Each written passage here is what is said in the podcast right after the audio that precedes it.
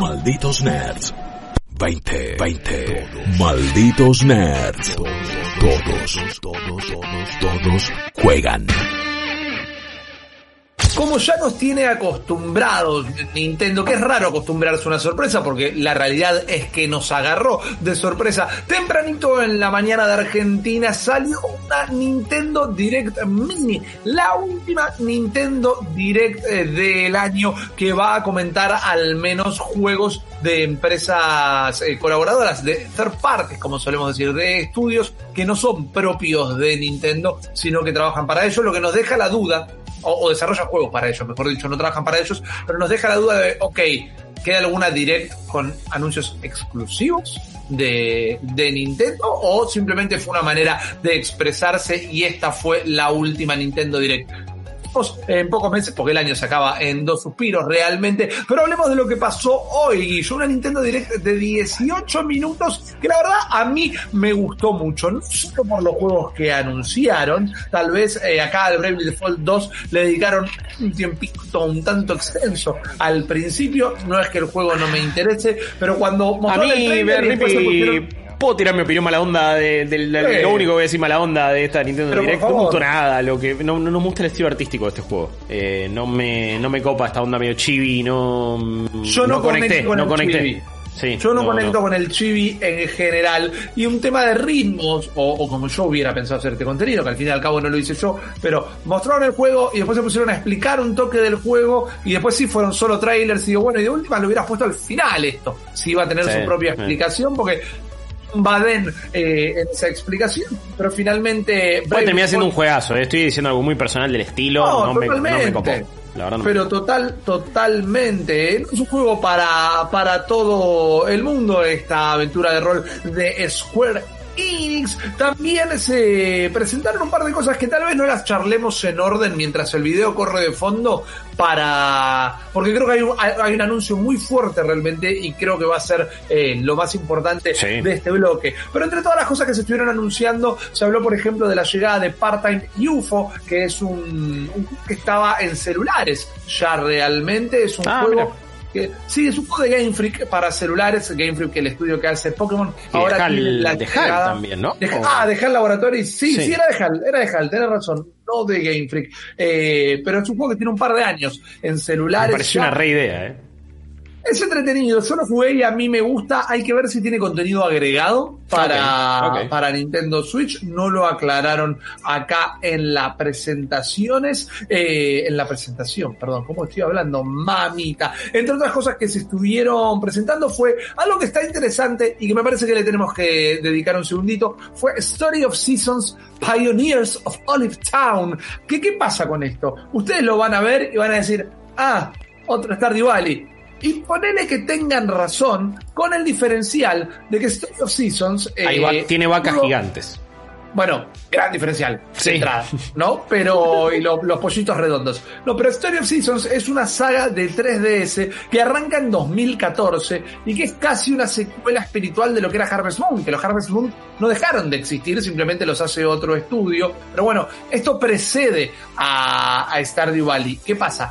Stardew Valley la rompió toda. Stardew Valley terminó incorporando mecánicas que Harvest Moon y Story of Seasons no tenían y por eso fue tan popular realmente. Si me preguntas a mí, hoy cuando estamos charlando esto, ya hay una saturación de, simuladores de granja. Lo que no quita que este Story of Seasons pueda llegar a estar bastante bien. Lo que cuenta acá es la historia de nada, un niño que hereda el campo de su abuelo en el 1800 piripipi, el campo este era el más popular de todo el mundo y después nada, quedó abandonado, entonces cuando vos llegás con tu motito está lleno de árboles y de piedras y te tenés que encargar de hacer de todo. Para mí se ve muy lindo, eh, aunque no a ver medio como Pokémon Bootleg, por decirlo, eh, por no ser agresivo, ¿no? Pero tiene un poquito de ese estilo si te gustó Harvest Moon, si te gusta Stardew Valley, creo que puedes llegar a conectar con esto. Por otro lado,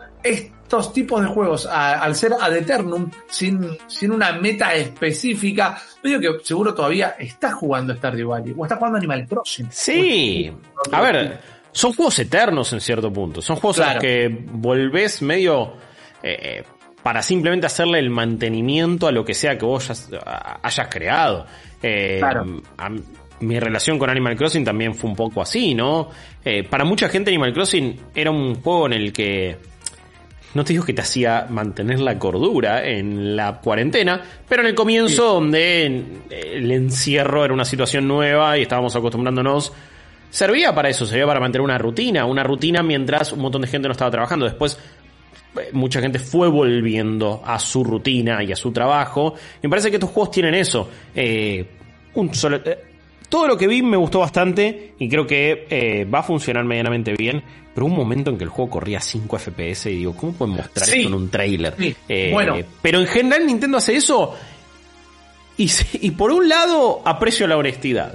Eh, en general, eh, muchos de los juegos que se presentaron acá, y eso es algo también para charlar, me parece, con todo lo que ahora se viene de estas versiones eh, en la nube de un montón de juegos. La verdad que son cada vez más presentaciones de Nintendo y son cada vez más títulos third party que salen para Nintendo acá, en este momento. Estás literalmente yendo a 5 FPS. Cualquiera. Sí, sí, sí, Pero son cada vez más la cantidad de juegos third party de Nintendo que realmente no funcionan bien, que realmente ya no pueden correr la consola y que siguen afianzando y me, ponen más fichas para estos rumores de una nueva versión de la Switch, de esta Switch 4K, Switch Pro, llamarlo como sea.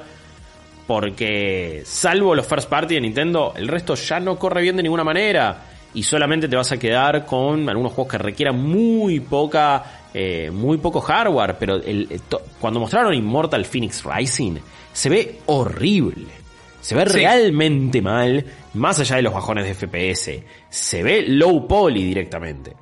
Y es un juego que puede ser súper atractivo. O sea, si vos agarrás Breath of the Wild en Switch, es un juego hermoso. Pero bueno, los third party no, no, están pudiendo sacarle el jugo ni, ni, aprovechar el poco hardware que tiene la Switch, que Nintendo sí lo hace, pero otros no. Es que ahí la charla es otra, en realidad, me parece a mí. Eh, si Nintendo lo puede hacer y los otros no, hay que arreglar algo en las dos puntas. Primero, empezá a hacer cursitos, Nintendo. Porque al final te perjudicamos. Como Poner un estudio que porte los juegos third party para tu consola y armalo vos, eh, financialo vos y enseñale vos todo. No sé, estoy tirando, ¿eh? seguramente ya lo hayan charlado, tampoco. Puede ser, pero eso, si, si se puede hacer en la consola y ellos lo hacen, pero los demás no, tendrían que tal vez eh, explicar mejor, dar más herramientas para el kit de desarrollo, que igual todo el mundo dice que el kit de desarrollo de Switch eh, es súper amigable. Por otro lado, si es algo que le está pasando a todo el mundo, sí. Sí. Media pila, más desarrollo. Lo de, lo de, eh, eh, Gods and Monsters, le voy a decir. Immortal Phoenix Rising. Gods and Monsters. Sí, ya fue. que se jodan, era un mucho mejor nombre. También puede llegar a ser problema, no es una excusa, es algo que nos marca los tiempos que corren de que lo hayan desarrollado pensando en las consolas eh, actuales y o de nueva generación primero y eh, eh, el downgrade, el de Switch. Es un juego que va a ser PlayStation 4, PlayStation 4 Pro, Xbox One, Xbox One S, Xbox One X, Xbox Series X, S, PlayStation 5, PC, Stadia, Switch. Son potencialmente 11 plataformas en las que tiene que correr ese juego, con distintas variaciones. Se entienden las razones. Pero ya me parece que estamos llegando a un punto donde, bueno, estos third party no, no corren bien. Después hay otros juegos que, por supuesto, se ven bárbaros, parecen correr genial, como por ejemplo Griftlands acá, que es un juegazo de cartas roguelike que lo super recontra recomiendo. Grifflands es excelente de la gente de Clay Entertainment, los que han hecho Marcos de Ninja, por ejemplo, eh, los Shank también. Don't Starve, si no me equivoco. Eh, es, un, es un gran estudio, me encanta lo que hacen y este juego está genial. Pero así como eh, Grifflands, es, la Switch es una plataforma ideal para Grifflands, mira cómo se ve Trópico 6, man. Esto es PlayStation 1, es un desastre, como se ve realmente. Eh, ya está bien, no es un juego que venís a jugar por su maestría gráfica, pero realmente no, no, no, no se entiende ni qué, ni qué forma parte de esta isla, más o menos. Así que todo lo que vi acá fue como una gran llamada de atención, pero también anunciaron versiones en la nube de un montón de juegos. Y esa puede ser la solución. A ver, esto es muy interesante porque parece que a veces estos anuncios escalonados que hacemos nosotros en el programa los manejábamos adrede para crear expectativa. Ayer nos preguntamos qué va a hacer Nintendo para estar a la altura del lanzamiento de las consolas de nueva generación, al menos en un primer momento, porque porque habían lanzado una publicidad donde decían, bienvenido al nuevo capítulo. Y el nuevo capítulo eran juegos que salieron hace tres años, porque literalmente te mostraban imágenes de Mario Odyssey, que ayer cumplió tres años desde su lanzamiento. Ni siquiera te mostraban imágenes de los juegos que todavía no sabemos nada, como Bayonetta 3, cómo puede llegar a ser Metroid Prime 4. ¿Qué pasa?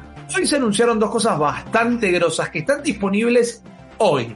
Nintendo tiene un servicio de gaming en la nube que se probó bastante en Japón, particularmente se probó el año de lanzamiento de la Switch en 2017 con Resident Evil 7 y con el Assassin's Creed del momento, que creo que ya era Odyssey, si no me equivoco, o Odyssey vino después, pero lo probaron con ese juego también. En Japón era Odyssey, sí, sí. Exacto. Bueno, este servicio de gaming en la nube ya está disponible de manera internacional. Y los dos juegos que anunciaron para dicho servicio son Hitman 3, que va a llegar en un ratito, no está disponible. En enero del año que viene, creo que era. Correcto. Y Control, que ya se puede jugar hoy. Yo tengo acá en la mano, Guillo, mi Nintendo Switch y creo, por lo que estoy viendo, se aprecia bastante. Ya te pongo más grande.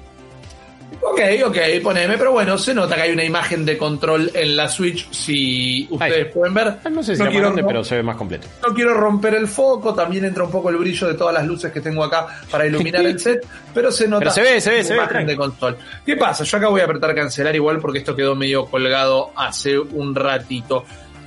Lo que no hicieron en, el, en la Direct es explicar cómo funciona este servicio en la nube. Yo no llegué a jugar al juego y les voy a contar por qué, eh, pero está bueno porque cuando ingresas te tiene un montón de data. Lo primero que hice fue al store, encontré control y decía descarga gratuita. Y dije, ¿qué? ¿Qué, está pasando acá? Empecé, viste, a, a, pensar alternativas. Ok, eh, esta nube está incluida en el servicio pago de Nintendo Switch Online y todos los juegos que pongan es como un servicio de suscripción, es casi un Game Pass, me vuelvo loco. Pero no, lo que sucede es otra cosita. A vos te deja descargar el juego de manera gratuita y cuando lo descargas, bueno, te avisa descargar un ejecutable que te lleva como todo este hub, ¿no? No es que descargas el juego. No, no, descargas un ejecutable que se baja en 30 segundos realmente y se abre una pantalla que te dice, esto es un servicio de cloud game. Vos vas a tener permiso para una demo gratuita de una duración limitada en la que no solo vas a estar probando el juego, sino que se va a estar testeando tu conexión. Si la conexión no da para nada, no te van a dejar comprar el juego. Vos probás la conexión. Si esto funciona, después vas al store, una vez que termina la demo, al store de Switch de nuevo y te deja comprarlo. Por un precio que como todavía no pude probar la demo, no lo vi, me imagino que van a ser 60 dólares. El tema... Era 40 también ok, estoy hablando sin saber porque no pude llegar a esa Creo instancia. Que eso. Ahí, ahí, ahí lo busco, eh. Dale, esto sucedió poco antes de que empezáramos con la preproducción del programa y lo quise probar, que es lo que les estoy contando ahora. Después, lo que es sumamente interesante, acá estamos viendo, esta es la imagen que te aparece. Cuando vos pasas esta primera imagen, te ofrece dos versiones del juego. Una Enhanced Performance, que es 60 FPS, todo culo, y una Enhanced Graphics, que es para verlo mejor. Directamente uno elige la que quiere. Control es un juego que la verdad que se aprecia mejor con las dos cosas, con una buena performance y buenas gráficas, que en un principio en consolas era prácticamente imposible de conseguir y estaba solo resumido a la versión de Epic de PC. Cuando vos querés entrar, o al menos cuando yo quise entrar y gente en el chat estuvo comentando lo mismo, te tira una cola. Y a mí me puso en una posición 900 en la cola. Sí. Bajaba rápido el número, realmente 900, 700, 600, 400, 200. Cada vez que me llegaba a 200 me devolvía a la posición 900. ¿Qué me pasó después? Que fue un problemita técnico que tuvimos justo antes de arrancar el programa. Yo estaba experimentando muchos microcortes acá en el barrio de Villa Urquiza, en la capital federal de la República Argentina. Entonces no sé si la cola me devolvía al 900 por los microcortes que yo estaba experimentando o porque el juego está teniendo problemas. Pero lo bueno que pude probar y me parece copado de comentar es que hay una demo para poder probar cómo corre el juego en tu consola con la conexión que tenés en tu casa antes de que lo compres y te comes el garrón. Y recordemos que también, esto ya es más como un life hack tal vez, Hay maneras de mejorar la conexión en la Switch. Sabemos que las conexiones en Argentina no son las mejores, pero si jugás doqueado, por ejemplo, vos le podés comprar un adaptador USB eh, para poner un cable de red y de esa manera tener al menos mayor constancia en las fluctuaciones de tu conexión a Internet. Así que de esa manera tal vez te funciona mejor que portátil. Todavía no lo pude probar. Esto que estamos viendo ahora parece ser una captura de control en Switch vía la nube. Eh, pero yo todavía no lo pude probar. Me parece al menos una buena medida esto de que te haga un stress test de tu, de tu conexión hogareña antes de obligarte a comprarlo. Sí, eh, que, que, me parece que es algo que, que, en general le pedimos o le reclamamos a este tipo de servicios. No sé qué tipo de demos te da Stadia, por ejemplo. Si es que las da, si es que las tiene, no lo sé.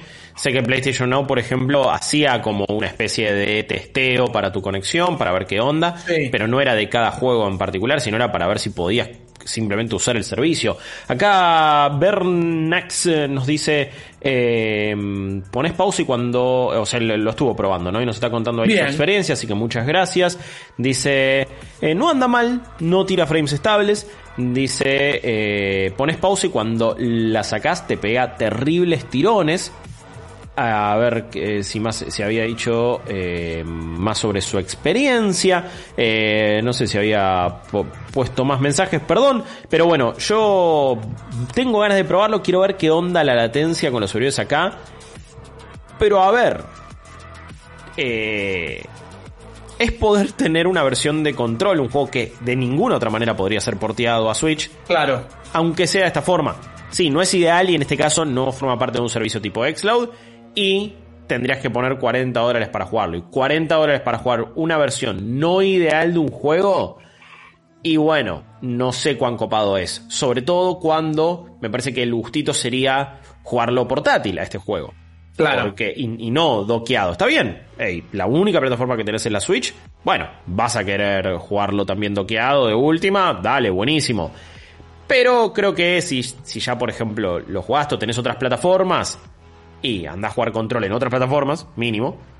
Y, eh, pero si no, el gustito va a ser jugarlo portátil. Y vas a depender mucho de tu wifi, mucho de un montón de cosas. Sin embargo, más allá de que, esta, de, que estas primeras pruebas en Occidente, porque esto, como vos ya habías dicho, Rip, era algo que sí ya estaba en Japón. Correcto. Creo que hablan de, de una alternativa y del camino al que podría ir Nintendo y que, y que realmente muestran como, bueno, ok, en vez de la Switch Pro van a anunciar un gran sistema de nube donde puedas jugar todo lo que salga en la próxima generación de consolas a través de eso.